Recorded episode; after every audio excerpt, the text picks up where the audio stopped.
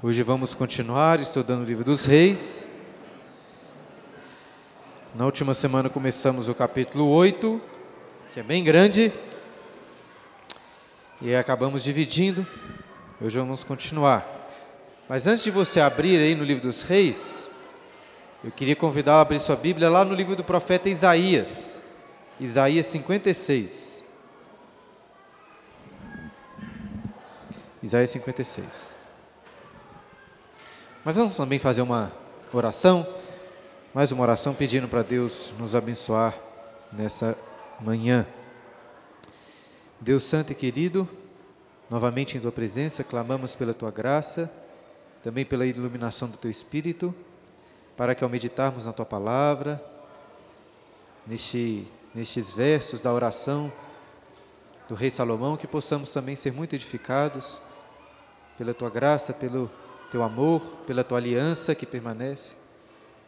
Em Cristo Jesus que nós oramos. Amém.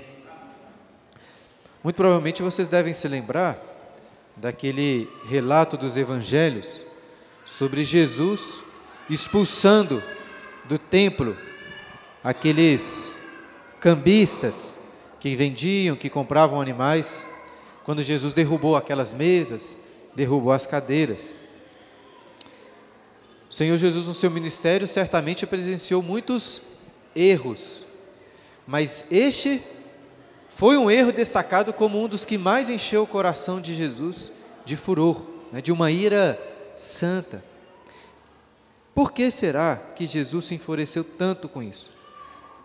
Creio que por vários motivos, e um deles, destacado pelo próprio Cristo, enquanto enxotava aqueles mercadores, é que eles estavam profanando aquela casa sobre qual está escrito, Jesus disse: A minha casa será chamada casa de oração para todas as nações. E onde que isso estava escrito? O que Jesus estava citando? Estava citando as palavras de Deus através do profeta Isaías, aí no capítulo 56, que eu pedi para vocês abrirem, né? Isaías, capítulo 56. Vamos ler alguns versículos aí para você entender o contexto. Isaías 53, 56, olha o versículo 3. Não fale o estrangeiro que se houver chegado ao Senhor, dizendo: O Senhor com efeito me separará do seu povo. Agora pule para o versículo 6. Aos estrangeiros que se chegam ao Senhor para o servirem e para amarem o nome do Senhor, sendo deste modo servos seus, sim, todos os que guardam o sábado, não profanando e abraçam a minha aliança. Também os levarei ao meu santo monte e os alegrarei na minha casa de oração. Os seus holocaustos e os seus sacrifícios serão aceitos no meu altar, porque a minha casa será chamada casa de oração para todos os povos. Assim diz o Senhor Deus, que congrega os dispersos de Israel, ainda congregarei outros aos que já se acham reunidos. Então perceberam a ênfase dessa profecia da casa de oração ao falar sobre os estrangeiros que estão abraçando a aliança e assim tendo seus sacrifícios aceitos no altar? Mas qual que é a relação problemática, vamos dizer assim, entre aqueles mercadores do templo na época de Jesus e esses estrangeiros abraçando a aliança? Qual que é a relação dessas coisas? Um historiador judeu muito conhecido, chamado Flávio Josefo, escreveu que o templo nos dias de Jesus possuía um pátio chamado o Pátio dos Gentios, onde estrangeiros convertidos também poderiam se achegar para oferecer culto ao Senhor. Sendo assim, o que nós podemos deduzir é que aqueles mercadores dos dias de Jesus estavam usando o pátio dos gentios para fazerem os seus negócios. Acho que podemos assumir também que aqueles cambistas estavam se aproveitando da situação dos estrangeiros que chegavam né, de viagem para cobrar preços abusivos, ou até mesmo para impedir alguns dos gentios de prestarem culto ao Senhor, oferecer os seus sacrifícios. Então, eu acho que foi esse um dos principais motivos pelo qual Jesus se encheu de ira e enxotou aqueles mercadores dali. E tente compreender por que, que isso é tão importante. Jesus veio ao mundo justamente para abrir um caminho para que todos os povos, inclusive gentios, pudessem se achegar à casa, se achegar à presença de Deus. E pensa comigo, não foi justamente este caminho, não foi justamente isso que Jesus estava fazendo ao expulsar aqueles mercadores do pátio dos gentios? Ele estava abrindo um caminho para a casa de Deus. Entretanto, uma coisa ainda fica sem explicação. Por que, que essa casa, como Jesus destaca, é chamada casa de oração? De onde que veio essa relação do templo com a oração? Entenderam a pergunta? Encontramos a resposta para essa pergunta aí no capítulo 8 de 1 Reis, na oração que Salomão faz para a dedicação do templo. Se puder, abra lá, 1 Reis capítulo 8, porque aqui é que vai ficar muito clara essa relação entre a oração e a casa do Senhor. Além disso, veremos que Salomão, centenas de anos antes do profeta Isaías, já havia profetizado que essa seria a casa de oração não só dos israelitas, mas também a casa de oração dos estrangeiros, dos gentios. E o nosso objetivo hoje então é ler e meditar nessa grande e bela oração feita pelo rei Salomão, que está bem no centro do capítulo 8. Na última aula nós falamos aí dos textos que estão é, na periferia, né, nos extremos do capítulo, visto que encontramos bem no centro essa parte. Encontramos nesse, nesse capítulo, na realidade, um, um quiasmo, essa estrutura que eu já expliquei para vocês algumas vezes. Já devo ter falado aqui umas dez vezes. Mas professores não podem se cansar de sempre ensinar a mesma coisa, porque os alunos, e aqui me incluo entre eles, precisam ser constantemente lembrados daquilo que já aprenderam, costumam esquecer. Eu não sei se vocês estão aprendendo tantas coisas aqui nas aulas de escola dominical, mas acho que vocês já devem ter compreendido, pelo menos muitos de vocês já devem ter entendido o que é um quiasmo. Quiasmo e incluso são duas, incluso, né, são duas estruturas literárias que eu já falei várias vezes aqui. Espero que vocês tenham já compreendido e não confundam quiasmo com incluso. Mas como na última aula eu coloquei no quadro essa estrutura literária do texto em quiasmo, em que primeira parte se relaciona com a última, a segunda com a penúltima, assim de por diante, deixando bem no centro a parte principal, que é justamente a parte que nós vamos meditar hoje sobre essa oração de dedicação do rei Salomão. E lembrando aqui que nós estamos, como a estrutura nos mostra, dentro de uma grande festa. No domingo passado eu destaquei que depois de todo o trabalho da construção dessa casa, a inauguração não poderia acontecer sem uma festa. Salomão, os sacerdotes e os príncipes de Israel tiveram, nós vimos da última vez, eles tiveram 11 meses para preparar essa grande celebração. Uma celebração de dedicação que iria emendar, emendar com a festa dos tabernáculos, formando então um feriadão ali de 14 dias para o povo de Israel. E o que, que não pode faltar numa festa de de inauguração. O que, que não pode faltar? Um churrasco. Né? Não podia faltar um churrasco e foi justamente isso que eles fizeram. Eu, eu intitulei a parte B de sacrifícios, porque foram oferecidos milhares de sacrifícios ao Senhor. A festa era de Deus. Dentre esses sacrifícios foram oferecidos vários holocaustos, que eram animais completamente consagrados e queimados para o Senhor. Entretanto, a maior parte dos sacrifícios não foram holocaustos, mas sacrifícios pacíficos. Já expliquei para vocês várias vezes também que sacrifícios pacíficos, de acordo com o livro de Levítico, eram sacrifícios oferecidos a Deus, mas que todos comiam do que era oferecido. Ou seja, era como se Deus aqui, o anfitrião dessa grande festa, estivesse convidando todo o povo de Israel para um churrascão, né, em que foram assados ali 22 mil bois e 120 mil ovelhas.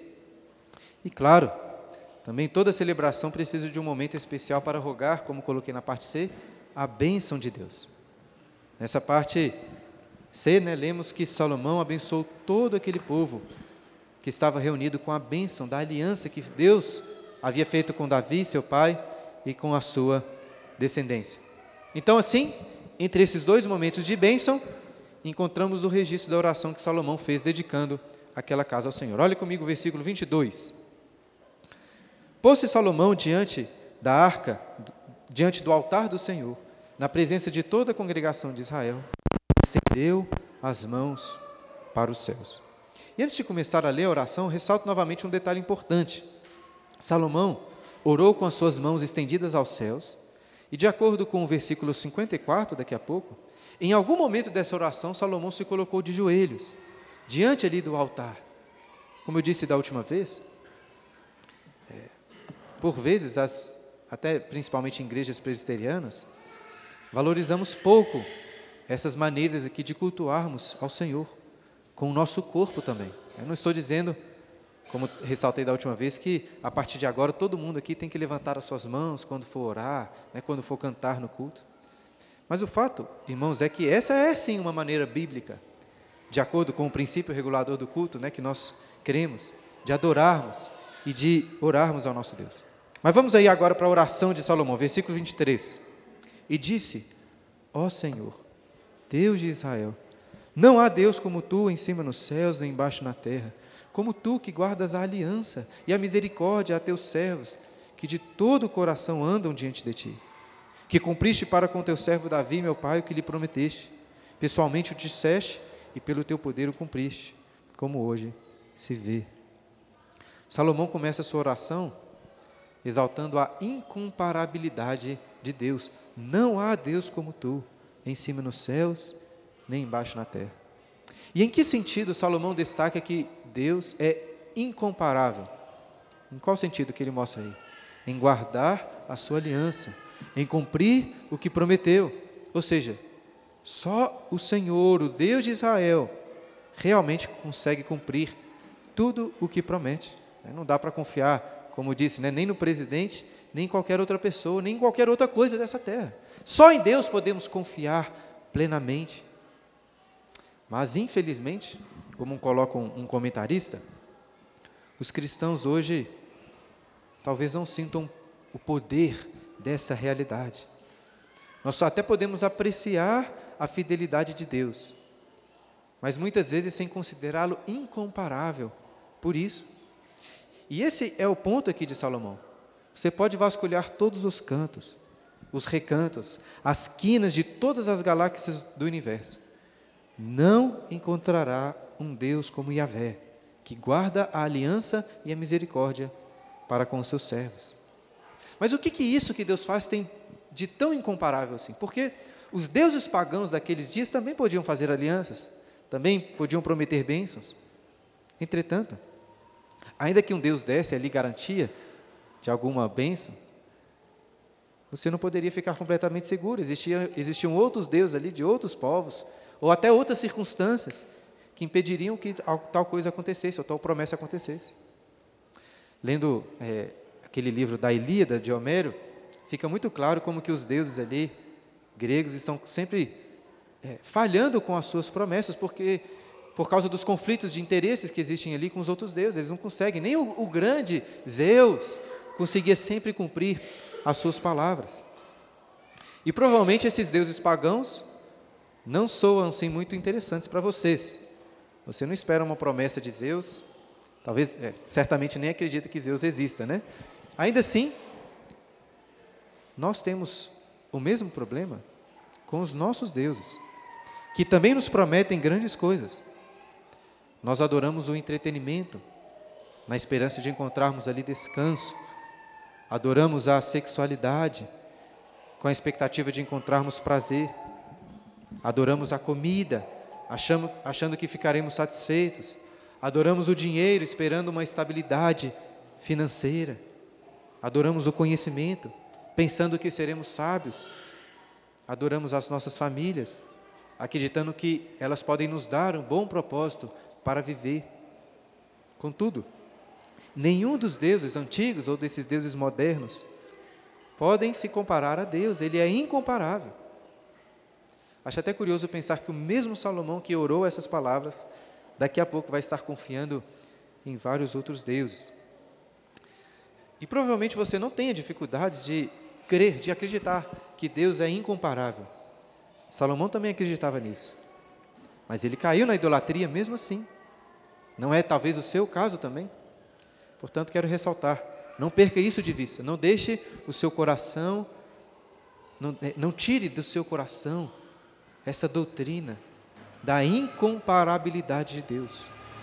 Lembrando que todos os deuses desse mundo prometem grandes coisas e sempre falham miseravelmente em cumprir as suas promessas.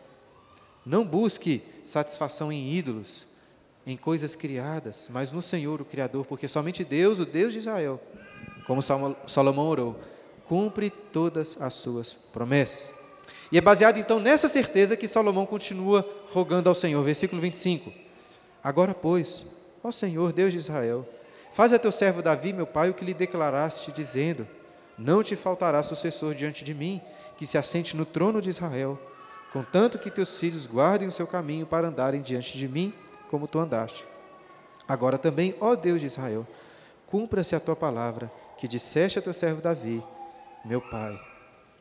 Conseguiram perceber aqui a lógica da oração de Salomão? Primeiro, ele reconhece quem Deus é, e assim, baseado no caráter de Deus, é que ele pede alguma coisa. Este é um bom princípio para as nossas orações também. Digo isso porque muitas vezes já vamos direto para os pedidos de oração, com orações rasas.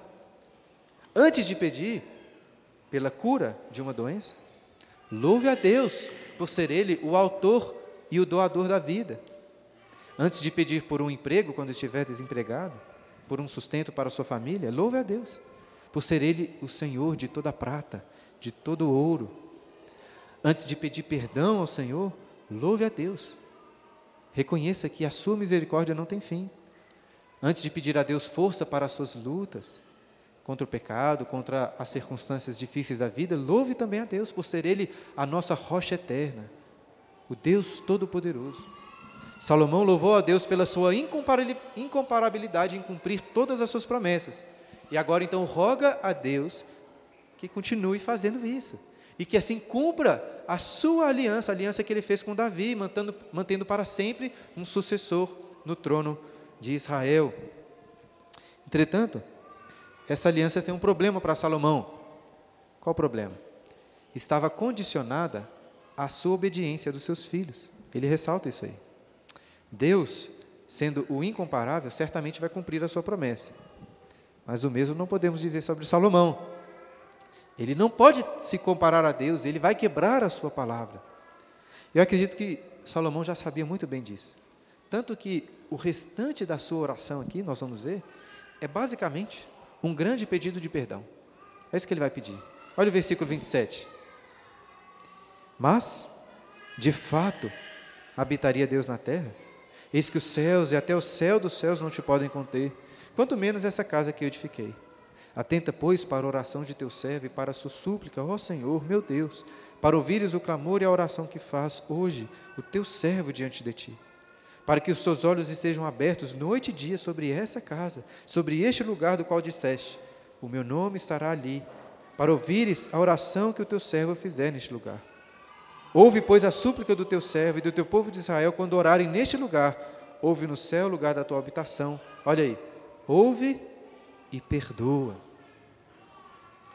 Com esses versículos começamos a entender por que, que essa casa foi chamada de casa de oração, porque seria a casa onde os clamores, onde as orações dos servos humilhados e contritos de Deus seriam ouvidos. Mas por que essa casa em específica? Porque ela era muito bonita, de ouro? Ou até porque ela era a casa de Deus?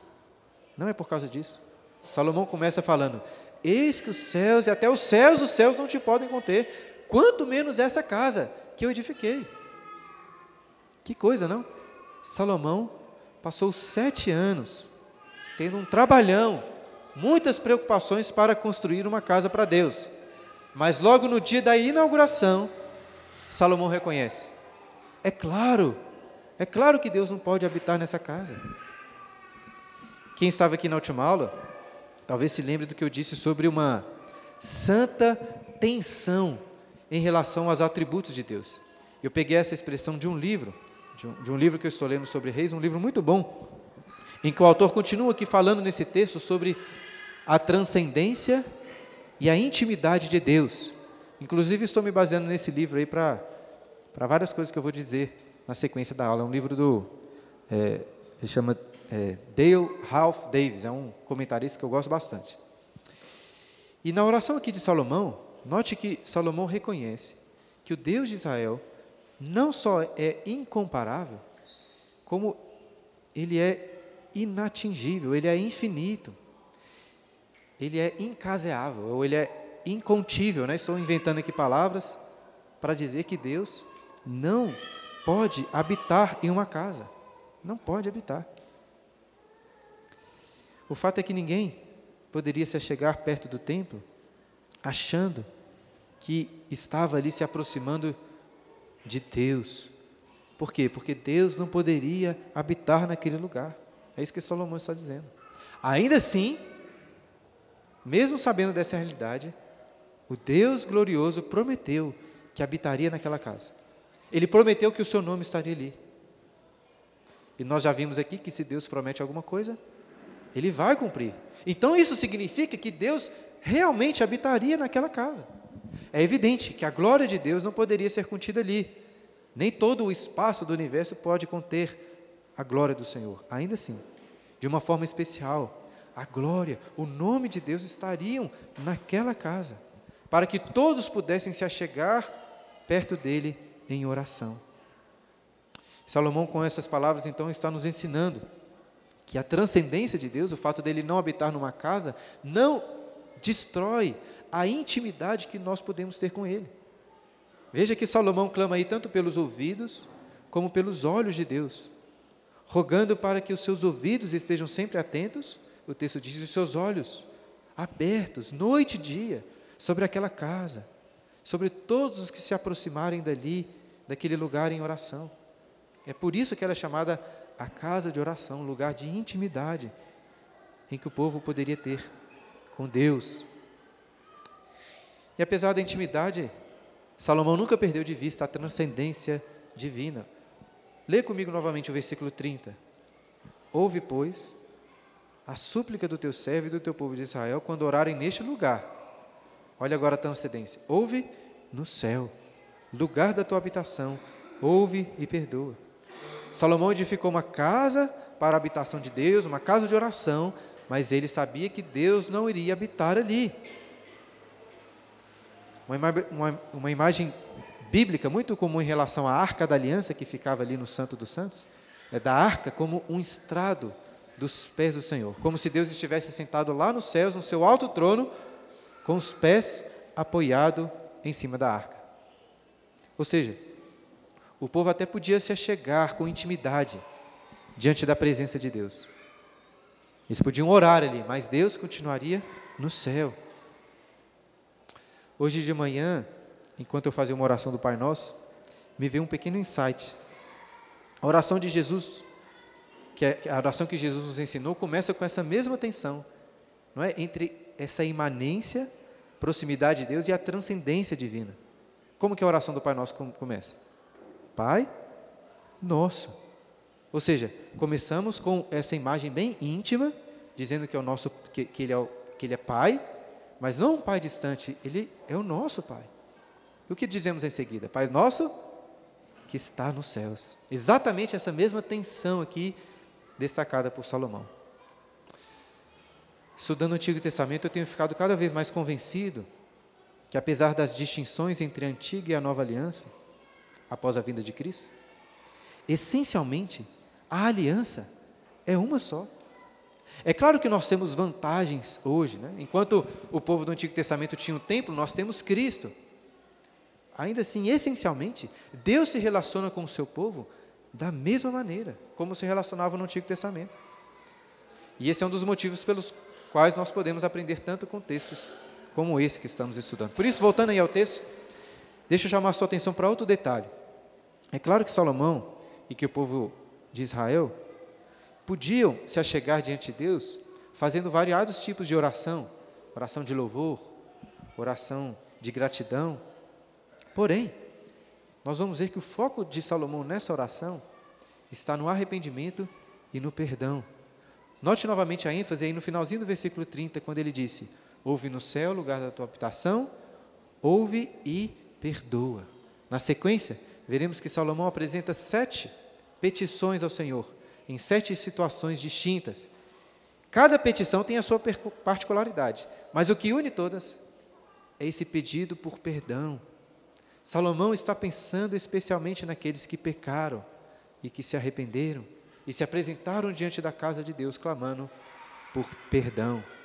E a primeira petição está aí no versículo 31 e 32. Se alguém pecar contra o, teu próximo, o seu próximo, e lhe for exigido que jure, e ele vier, vier a jurar diante do teu altar nessa casa, ouve tu nos céus, e age, e julga teus servos, condenando o perverso, fazendo recair o seu proceder sobre a sua cabeça, e justificando ao justo, para lhe retribuires segundo a sua justiça. Então, a primeira oração de Salomão é uma oração por justiça. E realmente, em um, em um contexto aqui de arrependimento e de perdão, é muito importante começarmos pela justiça do Senhor. Porque uma falsa noção da misericórdia de Deus, do perdão de Deus, pode levar muitas pessoas a acharem que Deus é um Deus tão pronto em perdoar, que ele vai meio que deixar de lado a sua justiça, o seu castigo, como se a misericórdia estivesse prevalecendo sobre a justiça. Contudo, Deus não perdoa ninguém jogando o pecado dessa pessoa para debaixo do tapete. Todas as iniquidades precisam ser julgadas, precisam ser devidamente punidas. E eu acho que essa primeira petição de Salomão reflete um pouco dessa ideia. A situação que Salomão está descrevendo aqui, eu acho que deveria ser muito comum no seu contexto, né? como também é muito familiar hoje em nossos dias. Salomão está levantando aqui o caso de uma disputa entre duas pessoas em Israel. Pessoas que não teriam talvez testemunhas para comprovar aquilo que tinha acontecido. Quem que pecou contra o outro? E o que acontecia? Essas pessoas eram chamadas para fazer um juramento diante do altar, diante da casa de Deus. Para você entender melhor, um bom exemplo seria aquela situação que já lemos no livro dos reis sobre aquelas duas prostitutas com seus bebês. Você se lembra lá no capítulo 13? Eu sei que nessas situações específicas, Salomão, em sua sabedoria, conseguiu bolar uma estratégia genial para julgar. Porém, nem sempre isso seria possível. Nós não conseguimos sempre julgar todos os conflitos. Nem mesmo Salomão conseguiria fazer isso. Então, quando aparecesse um conflito como estes, em que ninguém conseguisse julgar por falta de evidências e de testemunhas, é necessário então apelar à última instância de julgamento, que obviamente não é o Supremo Tribunal Federal, mas é o Supremo Tribunal Celestial. E por isso que Salomão clama a Deus, que sabe de todas as coisas, que conhece o coração de todos, para que então façam seus juramentos e Deus julgue com retidão, justificando o justo e condenando o perverso. Essa é a primeira petição. Como disse, são sete no total. Vamos aí para a segunda, versículo 33. Quando o teu povo de Israel, por ter pecado contra ti, for ferido diante do inimigo, e se converter a ti, e confessar o teu nome, e orar, e suplicar a ti nessa casa, ouve tu nos céus, e perdoa o pecado do teu povo de Israel, e faze-o voltar à terra que deste aos seus pais. Salomão certamente já tinha escutado aquela história relatada lá no livro de Josué, no capítulo 7. Talvez vocês se lembrem também quando os israelitas foram feridos na cidade de Ai, por causa do pecado de Acã. Lembra? E por causa disso, todos sofreram. Salomão está levantando aqui uma situação semelhante. E perceba que Salomão não coloca na sua oração não coloca a sua oração na condicionalidade. Ele não diz, se o teu povo pecar, como que ele diz aí?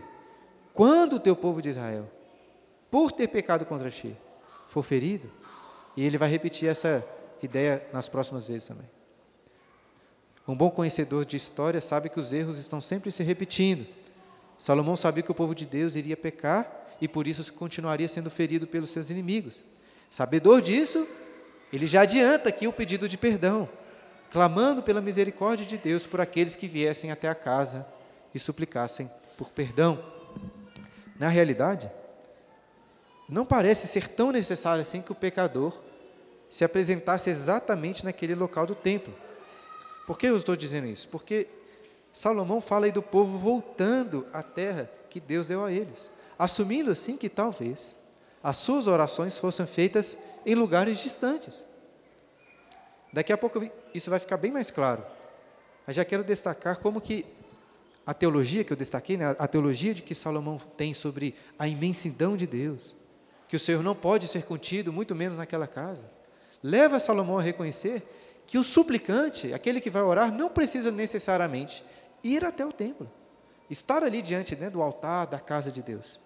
O Senhor pode ouvir a oração dos pecadores arrependidos, seja onde quer que eles se encontrem. O versículo 35 continua aí com a terceira petição.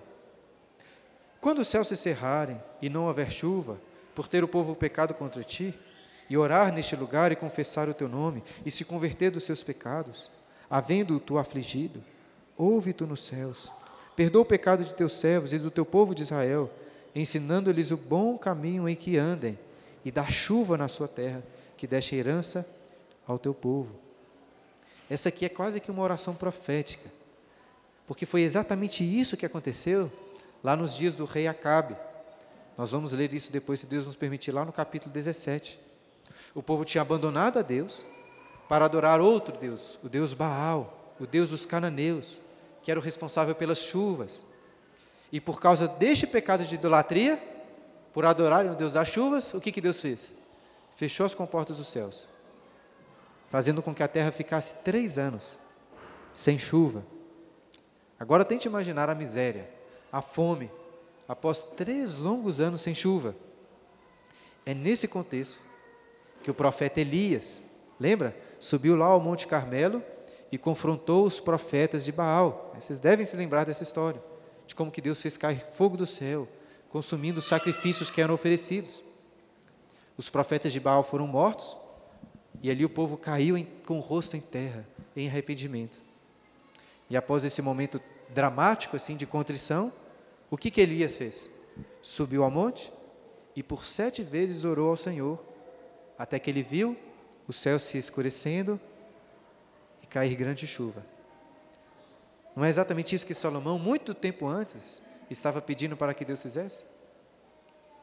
E eu ainda queria chamar sua atenção para um detalhe nesse versículo que nós lemos, que é um elemento que vai ser repetido nas próximas petições. Você vai perceber que em nenhuma das petições, Salomão simplesmente pede pelo perdão e para por aí. Leia novamente o versículo 36, que diz: Ouve tu nos céus, perdoa o pecado dos teus servos e do teu povo de Israel, ensinando-lhes o bom caminho em que andem. Ou seja, Salomão clama por perdão, ao mesmo tempo em que ele clama pelo arrependimento, por uma mudança de vida, para que o Deus perdoador agora lhes ensine qual o bom caminho em que devem andar. Se você voltar aí na, na petição anterior, no versículo 34, vai notar que Salomão clama por perdão, ao mesmo tempo em que clama para que Deus fizesse, fizesse com que o povo voltasse para a terra de seus pais. Também aí há um pedido para que Deus convertesse os caminhos do povo. Sendo assim, preste então atenção nas próximas petições, tentando perceber este mesmo padrão entre um pedido de perdão e um pedido pela conversão, para que o povo seja perdoado, mas que também deixe os seus pecados para trás, seguindo um novo caminho. Olha a quarta petição aí no versículo 37. Quando houver fome na terra ou peste, quando houver crestamento ou ferrugem, gafanhotos e larvas, quando o seu inimigo cercar em qualquer das suas cidades, ou houver alguma praga ou doença, toda oração e súplica que qualquer homem ou todo o teu povo de Israel fizer, conhecendo cada um, olha que, que, que forte essa expressão, né? conhecendo cada um a chaga do seu coração e estendendo as mãos para o rumo dessa casa, ouve tu nos céus, lugar da tua habitação, perdoa, age e dá a cada um segundo todos os seus caminhos, já que lhes conheces o coração, porque tu, só tu és conhecedor do coração de todos os filhos dos homens, para que te temam todos os dias que viverem na terra que deste a nossos pais. Assim como nas últimas petições, Salomão aqui está assumindo que o povo vai pecar e por isso vai receber punições. E parece muito que Salomão está tirando essas punições de uma grande lista de maldições que encontramos lá no livro de Deuteronômio, capítulo 28. talvez você não se lembre desse texto, mas Moisés, antes do povo entrar na terra prometida, os ensinou sobre as bênçãos decorrentes da obediência e também sobre as maldições decorrentes da desobediência. Se o povo de Deus pecasse e fosse rebelde, Moisés, muito tempo antes, já tinha antecipado que eles seriam derrotados pelos inimigos, como Salomão falou no versículo 33, que eles ficariam sem chuva, como Salomão falou no versículo 35, que eles sofreriam com a fome, com a praga, com o cerco dos inimigos, como Salomão ressaltou nesse versículo 37, que acabamos de ler, e que por fim seriam exilados, como Salomão vai falar daqui a pouco. E nessa quarta petição, Salomão agrupou vários castigos pelo pecado, né? a fome, a peste, gafanhotos, doenças, o cerco dos inimigos. E na história de Israel encontramos vários exemplos dessas punições. Eu gostaria de destacar uma em especial que ilustra muito bem este cerco do qual Salomão fala aqui, o cerco dos inimigos. Se nós avançarmos bastante aqui na história, até, dia dos, até os dias do rei Ezequias, lá em 2 Reis capítulo 18, nós lemos, nós lemos que os assírios atacaram várias cidades em Judá e cercaram a cidade de Jerusalém. Como a cidade era muito bem protegida por muros, ao invés de atacar diretamente, os inimigos optavam pela estratégia de cercar a cidade, impedindo que as pessoas saíssem ou entrassem dali. Com qual objetivo? Para que, com o tempo, a cidade ficasse desabastecida de alimentos, então as pessoas iriam começar a morrer de fome, os corpos mortos ficariam pela cidade, as doenças iriam se alastrar, e era mais ou menos este aí o cenário nos dias do rei Ezequias. E para piorar, o rei da Síria, o Senaqueribe, enviou a Ezequias uma carta, afrontando o povo, afrontando o Deus de Israel, dizendo para eles se renderem, se entregarem. Você se lembra o que Ezequias fez? Ele pegou aquela carta, fez exatamente isso que Salomão destaca aqui na sua petição. Ezequias pegou a carta, foi até onde? Até o templo, até diante da presença de Deus. E ali clamou ao Senhor por perdão e por livramento. E em resposta a essa oração, o anjo do Senhor foi ao acampamento do exército dos assírios, matando 185 mil soldados. Né? Os que não foram mortos fugiram. Estou contando essa história, irmãos, para mostrar como que as histórias provam que as orações realmente funcionam. Muito provavelmente você nunca orou e Deus enviou um anjo para matar 185 mil pessoas. Mas certamente você pode contar muitas vezes em que orou, e Deus provou do seu cuidado. E antes então de passar para a próxima petição, você chegou a reparar naquele padrão que citei entre o pedido de perdão e o pedido por conversão? Salomão clamou pelo perdão, por livramento, e encerra a petição dizendo no versículo 40: Para que te temam todos os dias que viverem na terra que destes a, que deste a nossos pais.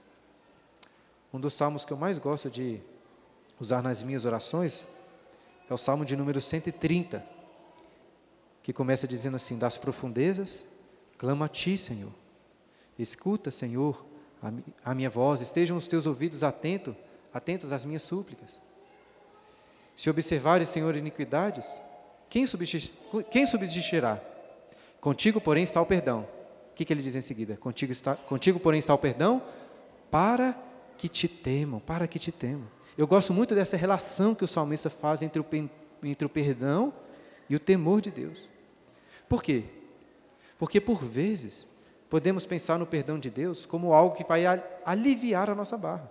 Ou seja, eu não importo tanto de pecar, porque eu sei que Deus vai me perdoar. Você provavelmente já deve ter sido tentado a cometer um pecado já pensando isso, né? Ah, Deus depois vai me perdoar. Eu peço perdão, Ele me perdoa. Ele é misericordioso. Mas essa é uma relação falsa. A certeza do perdão não pode servir como uma desculpa para pecarmos. Pelo contrário, a certeza do perdão deve fazer com que o nosso coração se enche de temor.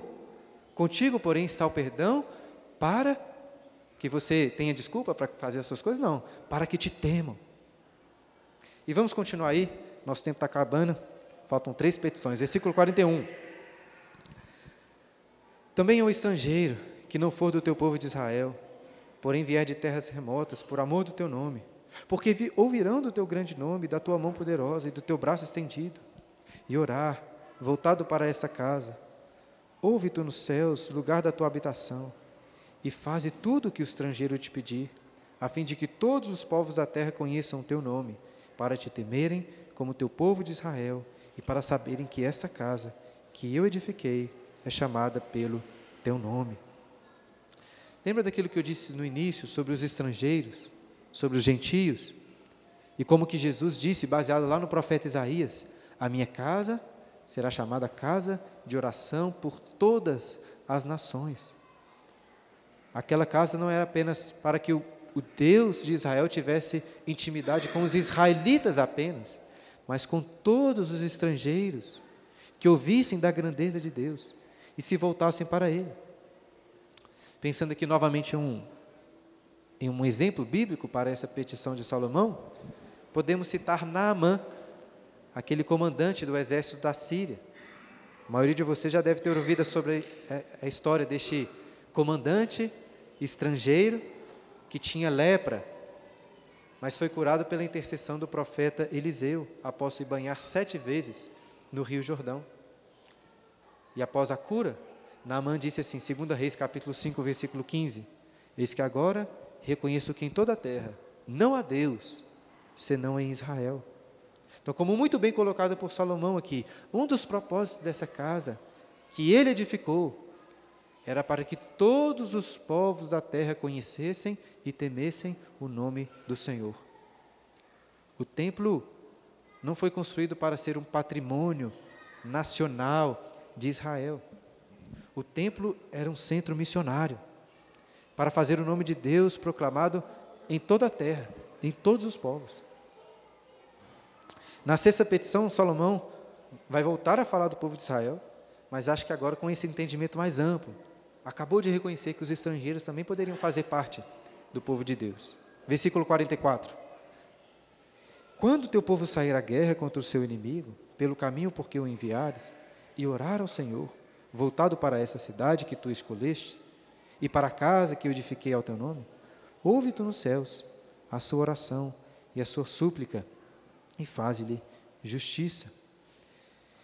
Baseado então na certeza de que Deus habitava entre eles, o povo do Senhor deveria rogar pela vitória quando fosse enfrentar inimigos. Nós vemos aí vários exemplos disso acontecendo na história de Israel quando clamavam e até perguntavam a Deus se ele daria a vitória. E eu acho curioso que essa é a única petição em que Salomão não fala do povo pecando contra Deus. Mas repare que logo em seguida, Salomão assume que isso vai acontecer, reconhecendo que porque eles vão pecar, o povo não vai ter a vitória e, pelo contrário, seria entregue na mão, nas mãos dos seus inimigos. Olha o versículo 46, a última petição. Quando pecarem contra ti, por quê? Pois não há homem que não peque. E tu te indignares contra eles, e os entregares às mãos do inimigo, a fim de que os leve cativos à terra inimiga, longe ou perto esteja, e na terra onde forem levados cativos, caírem em si e se converterem. E na terra do seu cativeiro te suplicarem, dizendo: pecamos, e perversamente procedemos, e cometemos iniquidade, e se converterem a ti de todo o seu coração e de toda a sua alma na terra de seus inimigos que os levaram cativos, e orarem a ti, voltados para a sua terra que deste a seus pais, para essa cidade que escolheste e para a casa que edifiquei ao teu nome. Ouve tu nos céus, lugar da tua habitação, a sua prece, a sua súplica, e faze-lhes justiça. Perdoa o teu povo, que houver pecado contra ti, todas as suas transgressões que houverem cometido contra ti e move tu a compaixão, a, e move tu a compaixão os que os levaram cativos, para que se compadeçam deles. Porque é o teu povo e a tua herança. Te tiraste da terra do Egito, do meio do forno de ferro, para que teus olhos sejam abertos à súplica do teu servo e à súplica do teu povo de Israel, a fim de os ouvires em tudo quanto clamarem a ti. Pois tu, ó Senhor Deus, nos separaste dentre todos os povos da terra, para a tua herança como falaste por intermédio do teu servo Moisés, quando tiraste do Egito aos nossos pais. Foi Deus quem escolheu salvar este povo, é o que Salomão ressalta aí no finalzinho. Deus fez uma aliança com eles. E nada, nada, nem todas essas iniquidades, todas essas consequências dos pecados poderia separá-los do amor de Deus. Lembra do que ele disse no início? Deus é incomparável em guardar a sua aliança. Ainda que o pecado do povo fosse grande e terrível, ainda que os israelitas se afastassem de Deus, a ponto de serem castigados com o exílio, levados para bem longe da terra prometida, para bem longe do templo, ainda assim, se eles se voltassem para o Senhor em arrependimento, Deus iria, Deus iria perdoá-los e trazê-los de volta para perto. Nada poderia separá-los de Deus. Salomão está aqui antecipando as, as palavras bem conhecidas do apóstolo Paulo lá em Romanos capítulo 8, versículo 38. Estou bem certo de que nem a morte, nem a vida, nem os anjos, nem os principados, nem as coisas do presente, nem do porvir, nem poderes, nem altura, nem profundidade, nem qualquer outra criatura poderá separar-nos do amor de Deus, dessa aliança, que para nós está evidente, está em Cristo Jesus, o nosso Senhor. Eu destaco mais uma vez que Salomão não está orando aqui sobre a possibilidade do pecado, dizendo, se pecarem contra ti, mas quando pecarem contra ti, por quê? Porque não há homem que não peque. Salomão é bem frio aqui na, nas suas, na sua fala, assumindo que o povo vai pecar e que por causa disso eles serão levados embora, serão levados cativos. E não é justamente isso que acontece no final deste livro que estamos lendo, do livro dos reis? Inclusive, não só acontece do povo ser levado cativo para o exílio, como o templo. O que aconteceu com o templo? Foi destruído. E agora? Agora que a casa de oração foi destruída, será que os israelitas poderiam orar? Será que eles poderiam ter alguma esperança de serem ouvidos? É claro que sim. Por quê? Porque Deus nunca precisou daquele templo para, daquele templo para ouvir as orações do seu povo. Mesmo lá no exílio, com o templo destruído, os israelitas poderiam voltar ao Senhor, mesmo distantes, poderiam clamar a Deus por perdão e serem ouvidos. Como eu tenho explicado desde a primeira aula, o autor do livro dos Reis está narrando o declínio, a queda de Israel. Os seus leitores já conheciam é, o final dessa história. Porém, ainda que eles estivessem muito distantes de Deus, ou até da terra prometida, o povo poderia confiar no Deus que continua ouvindo as suas orações. E é exatamente isso que vemos acontecendo na história de Israel, não é mesmo? Lembra da história de Daniel, lá na cova dos leões? Por que, que Daniel foi lançado na cova? Você se lembra? Rafael outro dia até lembrou disso, né? Comentou comigo no WhatsApp. Porque todos os dias, Daniel entrava no seu quarto, se ajoelhava diante das janelas e orava ao Senhor. E as janelas ficavam viradas para qual lado? Depois repare esse detalhe. Daniel capítulo 6, versículo 10. O livro faz questão de destacar que as janelas estavam abertas ao lado de Jerusalém. Daniel estava no exílio, voltado para Jerusalém, fazendo exatamente isso que Salomão pediu aqui na inauguração do templo. Depois, Neemias vai seguir exatamente o mesmo caminho. Depois leia lá a oração que Neemias fez, Neemias capítulo 1. Deus ouviu a oração de Neemias, assim como ouviu a oração de Daniel, assim como continua ouvindo a oração do seu povo hoje. É claro que nós não oramos aqui voltados para Jerusalém. O templo, o templo não está lá mais. Além disso, a maioria de nós nem deve saber para onde que Jerusalém está virada, né? E tudo bem não saber. Tudo bem não saber, porque hoje nós temos um novo templo. Um novo templo que não está em Jerusalém. Um templo que está nos céus. No início Lembra que eu falei sobre aquela ocasião em que Jesus purificou o templo, expulsando aqueles cambistas? É possível que essa não tenha sido a única, nem a primeira vez que Jesus tomou essa atitude. Talvez a primeira tenha sido uma que é descrita lá no Evangelho de João, no capítulo 2, quando Jesus também expulsou os mercadores com um chicote. Dessa vez, os judeus que estavam ali depois de Jesus ter expulsado todo mundo, viraram para ele e falaram assim: Com que sinais, com qual autoridade que você faz isso que você está fazendo aqui? Lembra o que, Jesus disse para eles?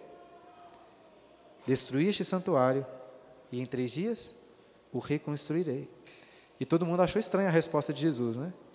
Mas o texto estava, o texto de João, né, explica que Jesus estava se referindo ao santuário do seu corpo, porque Cristo é o verdadeiro templo, o Deus encarnado que tabernaculou entre nós, que foi destruído, como ele disse, mas ressuscitou ao terceiro dia, subiu aos céus, está sentado à destra do Pai.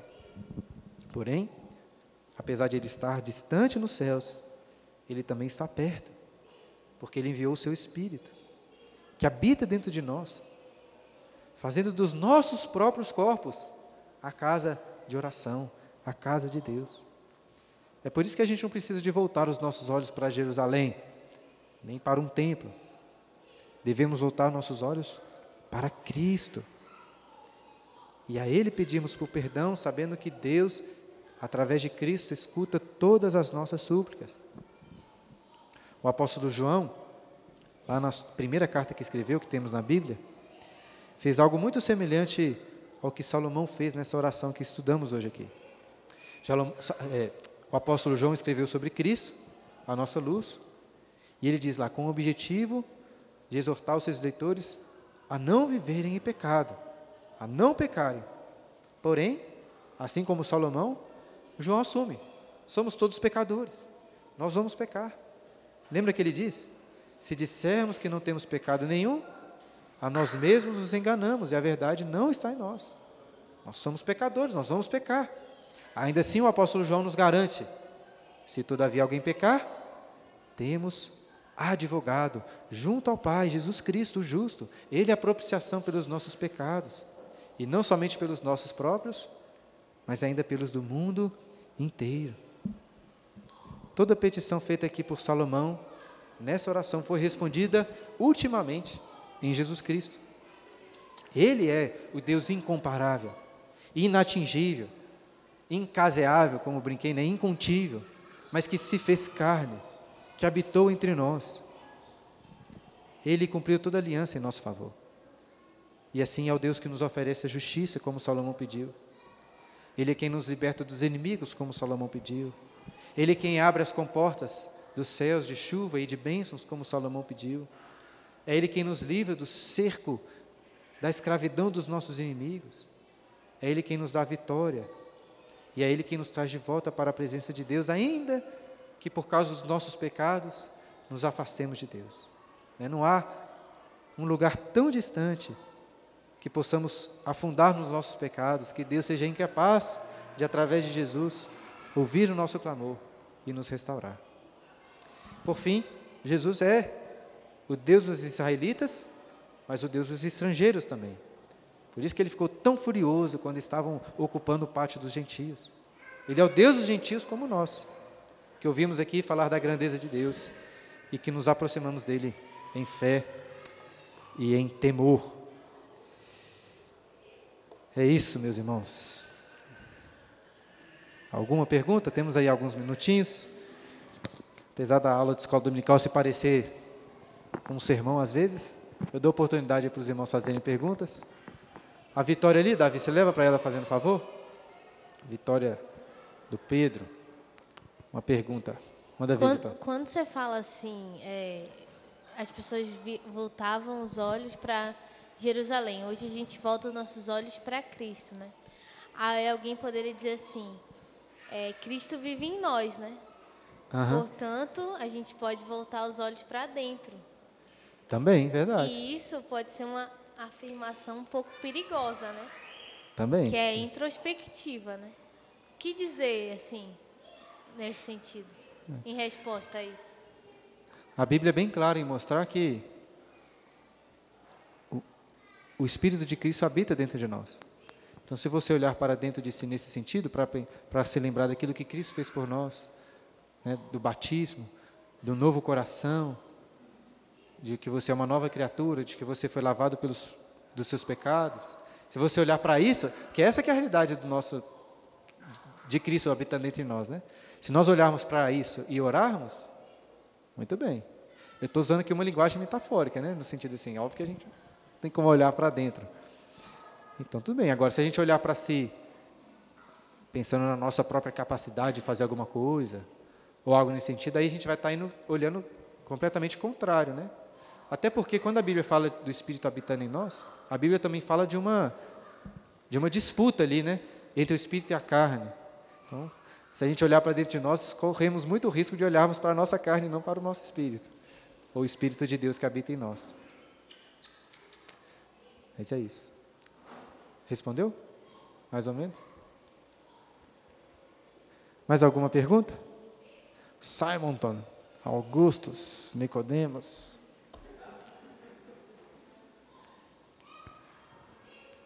Então, na realidade, quando o senhor estava falando, eu estava pensando no, no batismo de Jesus, quando ele foi, né, quando Deus, Deus Pai falou, esse é meu filho amado, e o Espírito desceu nele, uhum. ele nos comunica essa, essa sua, o Espírito através de Cristo. Cristo, o Espírito é comunicado a nós através de Jesus Cristo, através dessa descida do Espírito sobre Deus, sobre Jesus Cristo, ele vem a nós desde que estejamos nele. Uhum. Então, eu posso ver nesse sentido que nós somos templo desde que estejamos realmente enxertados no verdadeiro templo, que é Jesus Cristo. E por isso que o Espírito dele é comunicado a nós. Acho que tem até a ver com a pergunta da Vitória, porque uhum. eu acho que assim, nós podemos olhar para nós desde que estejamos em Cristo. Porque nós estamos em Cristo, não porque, vamos dizer assim, Cristo é, está contido em nós, mas porque nós estamos em Cristo. Creio que sim, né? Se eu entendi sua pergunta, em resumo, é se nós podemos olhar para nós apenas se de fato estivermos em Cristo, se estivermos em Cristo e no Espírito, porque Cristo que é o receptor do Espírito, né? Como a forma você destacou aí na, no batismo do nosso Senhor Jesus. Isso é verdade. Se, se a gente parar para pensar, é, essa imagem da nossa união com Cristo é uma união que nós temos aqui na Terra também, como o corpo de Cristo, porque os católicos romanos até atrapalham um pouco essa ideia e erram em exagerar isso, mas ao exagerarem, isso não significa que tudo que eles defendem seja errado, porque veja bem, a igreja, em alguma medida, é uma extensão de Cristo na Terra. Estou dizendo isso com cuidado porque não estou querendo dizer todas as é, tudo que os católicos romanos deduzem por causa dessa realidade. Mas a Bíblia, a Bíblia é bem clara em mostrar que a igreja é o corpo de Cristo aqui na terra. Nós somos o corpo do nosso Senhor Jesus. Ele é o cabeça e nós somos o seu corpo. Então, só podemos olhar para dentro de nós, para o Espírito que habita dentro de nós, se de fato estivermos em Cristo. Agora, a gente vive nessa tensão, igual falei com a Vitória, entre o espírito e a carne. Por exemplo, lá em 1 Coríntios, no capítulo 6, se eu não estou enganado, é um texto que o apóstolo Paulo, um texto bem, bem famoso que o apóstolo Paulo ensina sobre nós sermos o templo do Espírito Santo. Eu não sei se você se lembra, né, se os irmãos lembram qual que é o contexto lá. Ele fala assim, ó, nós estamos unidos a Cristo, somos um com o Espírito, somos santuários do Espírito Santo. E qual que era o problema que Paulo estava combatendo em 1 Coríntios 6? A imoralidade sexual. Falou assim, ó, como que vocês, unidos ao Espírito Santo, sendo templos dele, estão se unindo a prostitutas, né, cometendo imoralidade sexual? Até fala assim, né, toda imoralidade, todo, é, todo, nem todo pecado é contra o corpo, mas a imoralidade sexual é um pecado contra o corpo. Por que, que eu estou dizendo isso? Porque, apesar de nós termos o Espírito Santo entre nós, muitas vezes nós agimos de maneira desonrosa. A gente faz, em certa medida, igual o povo de Israel.